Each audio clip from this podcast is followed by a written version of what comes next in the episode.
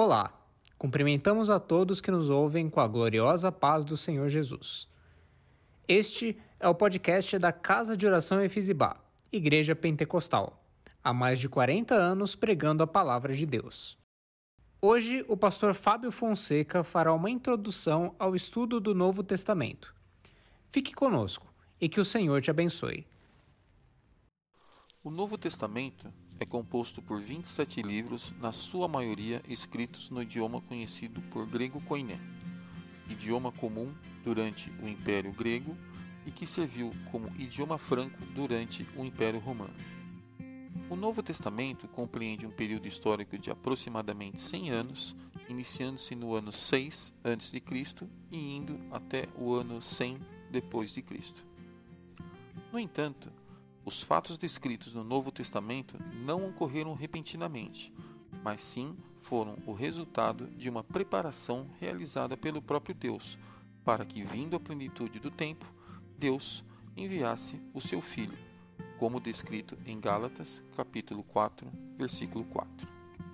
400 anos foram os anos de preparação, anos estes conhecidos por período interbíblico ou intertestamentário.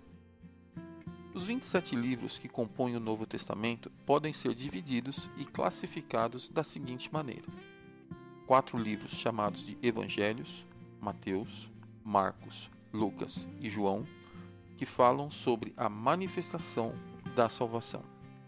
Um livro histórico, chamado de Atos dos Apóstolos, que descreve o desenvolvimento da igreja primitiva e da propagação das boas novas de salvação.